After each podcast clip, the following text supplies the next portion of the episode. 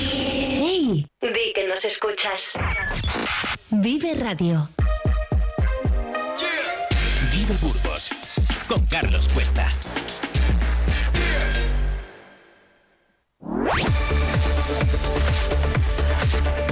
Vive la mañana, Burgos. Vive la cultura.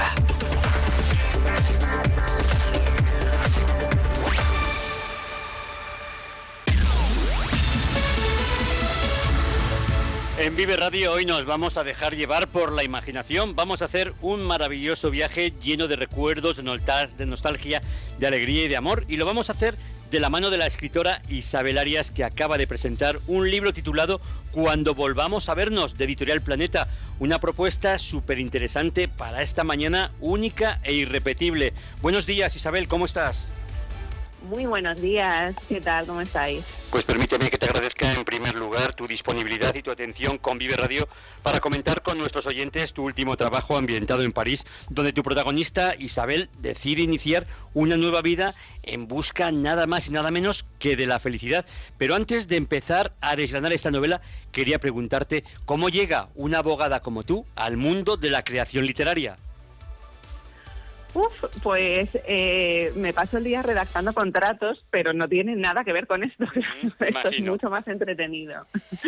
Eh, bueno, es el es cumplir un sueño de niña. Yo fui una niña muy muy lectora y siempre soñaba con, con tener un libro escrito por mí en las manos porque me gustaba mucho escribir. Pero bueno, estos sueños que vamos postergando, postergando, la vida nos lleva por otros derroteros y un día de repente pues te pones y lo cumples. Supongo que para ti viajar es algo que te llena enormemente. De hecho, llevas años escribiendo guías de viaje, pero ¿hasta qué punto esta que es tu primera novela es de las que nos hacen viajar, de las que cuando un lector lee tus páginas dice, tengo que hacer este viaje, tengo que reconocer estos magníficos parajes de los que habla, por ejemplo, el Jardín de Luxemburgo en París, el Barrio Latino, la Sorbona, y unos parajes donde enamorarse lleva un plus, un añadido.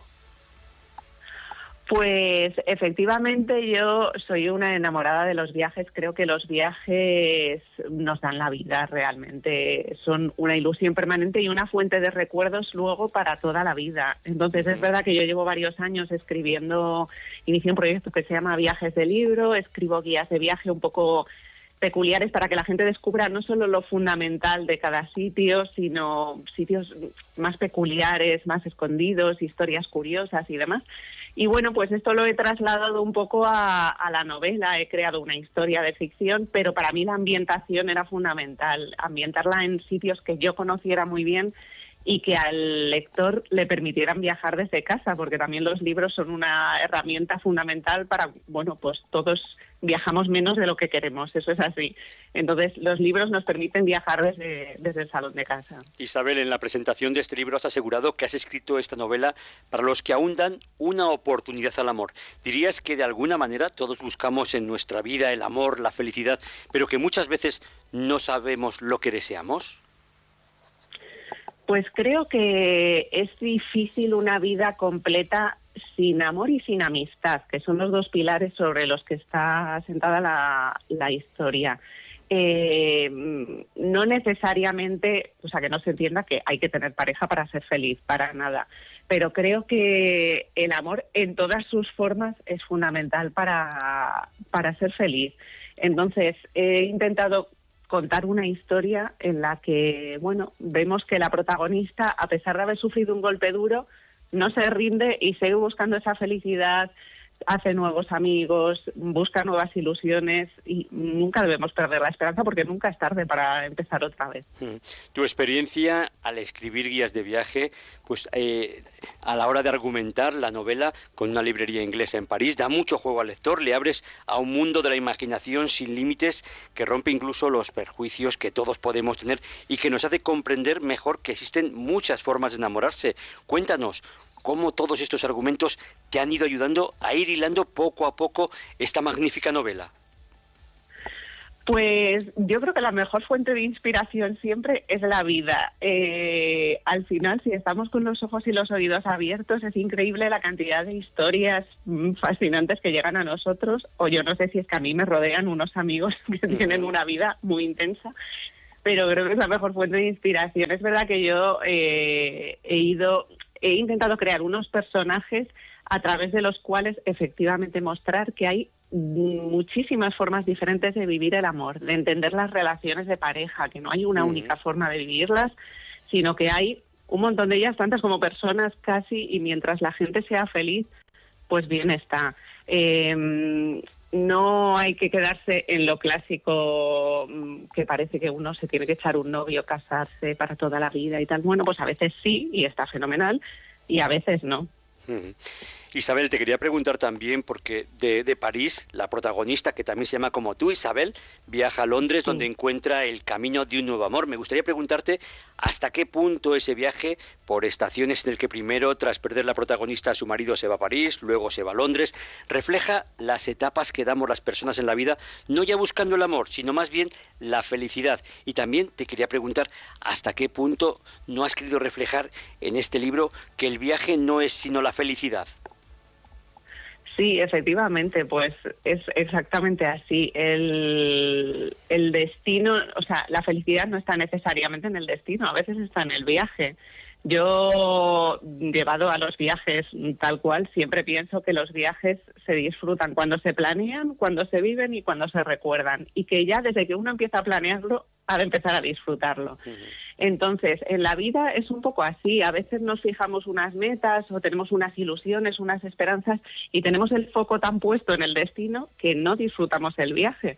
Y creo que ese error mm, lo cometemos muchos, yo misma la primera lo he cometido muchas veces, y cuando uno empieza a disfrutar del viaje, empieza a disfrutar de, la vida. Entonces, efectivamente, esto pues lo he intentado llevar un poco, un poco a la novela. Mm.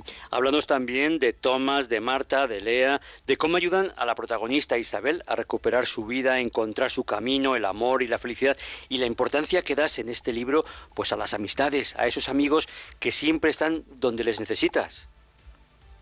Sí, la amistad es fundamental. Igual que he dicho que el amor es eh, uno de los pilares de la vida, sin duda, en todas sus formas, creo que la amistad, esa familia que uno elige, es eh, una de las bases de la felicidad. Creo que todos apreciamos ese momento cuando nos pasa algo bueno, algo malo y coges el teléfono para llamar a un amigo o cuando te juntas a tomar algo y discutir durante horas el mismo tema que a lo mejor has discutido 17 veces, pero lo vives con ellos de otra manera. Entonces, es un homenaje a la amistad y además a la amistad de toda la vida que está reflejada en el personaje de Marta, que es eh, amiga de la protagonista desde hace muchos años, pero también a las nuevas amistades, porque también parece que bueno que uno tiene sus amigos de toda la vida, del cole o de la universidad, y bueno, pues es que de vez en cuando la vida te sorprende y de repente te encuentras un amigo cuando tienes 40 o 50 años o 70, es que da igual, eh, y aparecen amistades que no esperabas y que hacen tu vida mucho mejor el escenario que has elegido no puede ser, la verdad es que, más maravilloso, tanto París como Londres, sus parajes maravillosos, míticos para muchos, así como también los restaurantes de los que hablas, que son como una propuesta para que tus lectores revivan sus propias experiencias en estos puntos. Dirías que justamente esto era una de, de tus intenciones cuando escribiste la novela, hacer que el lector en un momento dado de su vida pueda conocer y experimentar estos parajes, estos restaurantes maravillosos, que vivan, que experimenten las ciudades y sus historia, que no se limiten solo a mirarlas, a decirlas, ah, qué bien está, sino que vamos a ir, vamos a verlo. Sí, por supuesto. De hecho, eh, una de las cosas que hizo Planeta al editar la novela que me encantó, todavía recuerdo cuando me llamó mi editor para proponérmelo, es que en las guardas del libro está, por un lado, eh, el mapa de París y por otro el de Londres, con algunas de las ubicaciones que aparecen en la novela y es un poco la idea. También yo incluí al final un listado de todos los sitios que aparecen, tanto de París como de Londres. Y me hace ilusión porque ya me ha escrito gente que se ha leído la novela, que está, tiene un viaje a París o a Londres eh, próximo. Y dice, ay, pues voy a ir a los lugares. Y me hace muchísima ilusión porque efectivamente, ojalá eh, vayan, recorran, porque todos los lugares que aparecen en la novela existen en realidad, no hay ningún lugar inventado. Entonces podrán ir a la librería donde trabaja Isabel, a la casa donde vive, a los restaurantes donde van a cenar los amigos y demás, todos existen y, sí, me haría muchísima ilusión desde luego porque además yo soy una de estas, ¿eh? cuando me gusta mucho una novela y viajo a la ciudad donde está ambientada, yo me recorro los sitios como si la, como si la historia fuera real. Mm. Defines la novela además como una obra que se lee muy bien, que es muy divertida, pero que también tiene una carga emocional muy importante que invita a explorar temas profundos, como por ejemplo la naturaleza, la libertad, el valor de la amistad o incluso el optimismo y la resiliencia ante penalidades, como por ejemplo también el fallecimiento del marido de Isabel Diego. Cuéntanos esta idea que yo creo que es esencial para entender bien la novela, eso, ese mundo de contrastes. Sí, por un lado, eh, bueno, yo he escrito el tipo de novela que a mí me gusta leer, que es que me deje buen sabor de boca, pero bueno, que remueva un poquito por dentro, que después de verla sientas que ha pasado algo dentro de ti. Entonces es verdad que yo he intentado escribir una novela ligera, que haga sonreír, que haga reír en algún momento, suspirar, pero también que haga al lector pensar, ostras, pues efectivamente la vida te puede dar golpes muy duros y a todos nos los ha dado, desgraciadamente, y más que nos dará, pero aunque en ese momento piensas, ay madre mía, no voy a volver a sonreír en la vida, no voy a volver a reírme, pues que vean que sí, que te vuelves a reír, que vuelves a sonreír, que haces nuevos amigos, que puedes empezar otra vez y volver a ser feliz, incluso ser más feliz. Hablamos también de libros, hemos hablado también de restaurantes, pero no hemos hablado de algo que es muy muy sonoro como son las canciones y que anima mucho y da mucha vida, sobre todo en esa relación de, amistad de Isabel con Marta, con Lea, con Tomás. Cuéntanos hasta qué punto cuando volvamos a vernos, pues eh, eh, este, ese mundo sonoro, esas canciones de las que describes también, pues complementan y dan vida a esta novela. Pues la música juega un papel fundamental efectivamente en la novela. Uno de los personajes es músico, Mateo, y a través de él, eh, bueno, pues he introducido canciones, además que yo creo que todos conocemos y la magia de la música está presente, yo creo, en la vida de todo el mundo. A todos nos pasa que de repente escuchas una canción y es que inmediatamente te transporta a un lugar, a una persona, a un momento de tu vida. Y yo creo que esa capacidad mm, solo la tiene la música, de con oír dos notas eh, eres capaz de viajar en el tiempo, eh, en el tiempo y en el espacio, a otra persona, a un lugar, a un verano. Y bueno, pues era necesario incorporar esto a la historia, sin duda. Isabel, te puedo preguntar si en la documentación que has tenido que hacer para escribir esta novela has dejado muchas partes o borradores de este libro en el cajón y si en lo que dices, lo que guardas, podemos encontrar algo de ti, algo que, refleje, pues de alguna forma, lo que tú también sientes, lo que tú también has vivido. Pues mm, he guardado un poquito en el cajón, pero no mucho, porque la verdad que yo soy poco de enrollarme mucho escribiendo. Voy más bien directa al grano, entonces es verdad que alguna cosa quité, pero incluso al final añadí cosas, o sea que no he guardado mucho, pero es verdad que, que, bueno, sí, evidentemente hay algún paralelismo entre la protagonista, ah, más allá del nombre, entre la protagonista de la historia y yo misma eh, parte de un punto común. Yo perdí a mi marido en marzo de 2020 y, para mí fue un momento tremendo porque además nos acababan de confinar, bueno, fue como horrible. Y utilicé ese punto de partida para la historia porque, bueno, efectivamente yo misma he vuelto a ser feliz y, y me parecía como un bonito homenaje escribir una historia de superación y, y muy optimista. Pero bueno, a partir de ahí es verdad que luego la historia es ficción. Ahora que nos has contado esa parte también de ti, que bueno, pues que, es interesante, pero que también es muy íntima, te quería preguntar si has, tenido también que, que, aprender a ejercitar la paciencia y, cómo no, también la disciplina. Sí, bueno, para escribir son muy necesarias las dos, la paciencia y la disciplina. Es verdad que he hecho un gran ejercicio de paciencia, cosa que no esperaba, porque además yo no soy una persona especialmente paciente. Pero bueno, he aprendido mucho en este último año. Los libros efectivamente llevan sus plazos. Yo me acuerdo todavía cuando mm, leyó el manuscrito mi editor el año pasado y me dijeron que salía a principios de 2024 y aquello me parecía como dentro de dos décadas, que luego pasa volando. Pero bueno, ha sido un poco de ejercicio de paciencia y luego escribir es un ejercicio de disciplina brutal, porque es verdad que, que requiere mm, sentarse todos los días prácticamente, porque si no pierdes el hilo de la historia y cuesta mucho volver a él.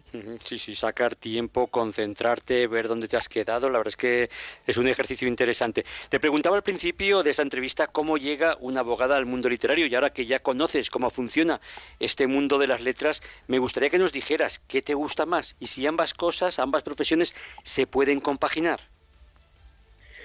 Pues yo espero que sí, de momento las compagino. Eh, es verdad que me gusta mucho escribir, lo disfruto muchísimo, me abstrae completamente, pero mi trabajo me gusta mucho también. Entonces, en principio, si puedo no renunciar a ninguna de, las dos cosas, intentaré seguir compaginándolo. También porque me gusta mucho escribir, pero me gusta la libertad de saber que escribo cuando quiero y lo que quiero, que no depende mi sustento de de ello. Entonces, bueno, mientras consiga compaginarlo, veremos cuánto aguanto. Eh, sí, me gustaría seguir haciendo las dos cosas, la verdad. Isabel, nos enterábamos ayer que el próximo 15 de marzo estarás en Burgos a presentar esta última novela o primera novela, Cuando volvamos a vernos, que publica Editorial Planeta. Cuéntanos, ¿qué esperas de los burgaleses? Ay, sí, además esto es primicia total porque todavía no se lo he dicho a nadie, pero sí, efectivamente el 15 de marzo estaré eh, a las siete y media en, Santiago Rodríguez, que para mí tiene eh, una connotación, em, bueno, brutal. O sea, creo que será la presentación más sentimental que haga porque eh, Santiago Rodríguez, yo nací en Burgos y toda mi familia materna es de Burgos. Entonces yo cuando era pequeña iba a Burgos todos los fines de semana, aunque ya vivía en Madrid y a casa de mis abuelos, tíos y demás. Y yo recuerdo perfectamente cómo mis padres me llevaban a Santiago Rodríguez a comprar libros y con una paciencia infinita me pasaba horas allí eligiendo y mis primeras lecturas salieron de allí. Entonces tengo un recuerdo precioso, precioso. Entonces para mí ir allí a presentar la novela en una librería donde no solo yo compraba los libros de pequeña, sino mi madre y mi abuela de pequeña. Entonces, bueno, pues eh, tengo unas ganas que estoy contando los días, la verdad, para ir. Yo vivía en un pueblo y cuando venía a Burgos y también mis padres me llevaban a Santiago Rodríguez, yo en mi pueblo tenía una pequeña biblioteca y decía, pero ¿qué biblioteca es esta? Sí, sí, sí, es que voy a Santiago Rodríguez. y aquí sí que hay libros, aquí sí que se puede uno quedar horas y horas. Y, era el paraíso, o sea, yo lo recuerdo, es que vamos, lo recuerdo, pero vividamente, y, era pequeña, pero vamos, y tengo libros todavía por aquí, y mi madre tiene libros en su casa de cuando era pequeña, editados por Santiago Rodríguez. Entonces, bueno, pues Burgos y los libros han estado muy presentes en mi casa toda la vida, así que para mí es un sueño ir a presentar allí mi propia novela. Pues comparto, comparto contigo ese sentimiento que me parece, bueno, que yo creo que es mayoritario también entre nuestros oyentes, pero me gustaría que nos explicaras a estos oyentes que, bueno, que nos están escuchando hablar de esa novela cuando volvamos a vernos, cómo adentrarse, qué van a encontrar en él. Pues yo espero eh, que abran el libro y que inicien un viaje, primero a dos de las ciudades más fascinantes de Europa y del mundo, porque es que son infinitas, además no se acaban nunca, puede ir unos 50 veces que sigue descubriendo rincones nuevos. Y luego que mm, les llene un poquito de ilusión, de esperanza en momentos en los que uno está más bajo y lo ve que todos hemos pasado momentos de esto, que lo ves todo oscuro, que piensas que no remontas, que todo se te hace cuesta arriba, pues que aporte un poquito de, ilusión y, de alegría y de pensar que, bueno, que la vida sigue y que en una vida caben muchas vidas. ¿Y alguna cosa que quieras destacar y que, bueno, pues no sé, se nos haya podido escapar, se nos haya podido quedar en el tintero?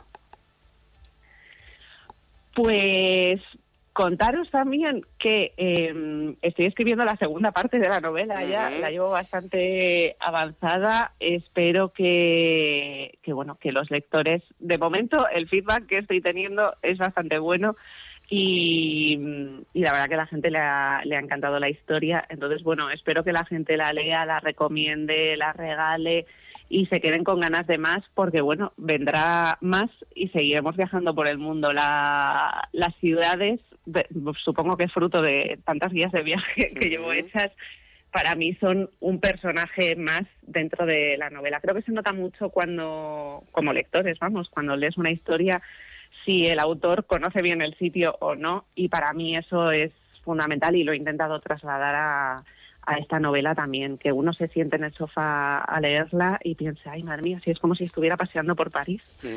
Pues espero haberlo conseguido. Isabel, para terminar, ¿te gustaría que esta novela, primera parte, segunda parte, fueran llevadas al cine? Pues ojalá, ojalá. Es verdad que me lo ha dicho mucha gente, que es como una historia muy visual, muy trasladable a, a la pequeña o, o, gran pantalla. La verdad que me haría una ilusión tremenda, no lo puedo, no lo puedo negar, pero bueno.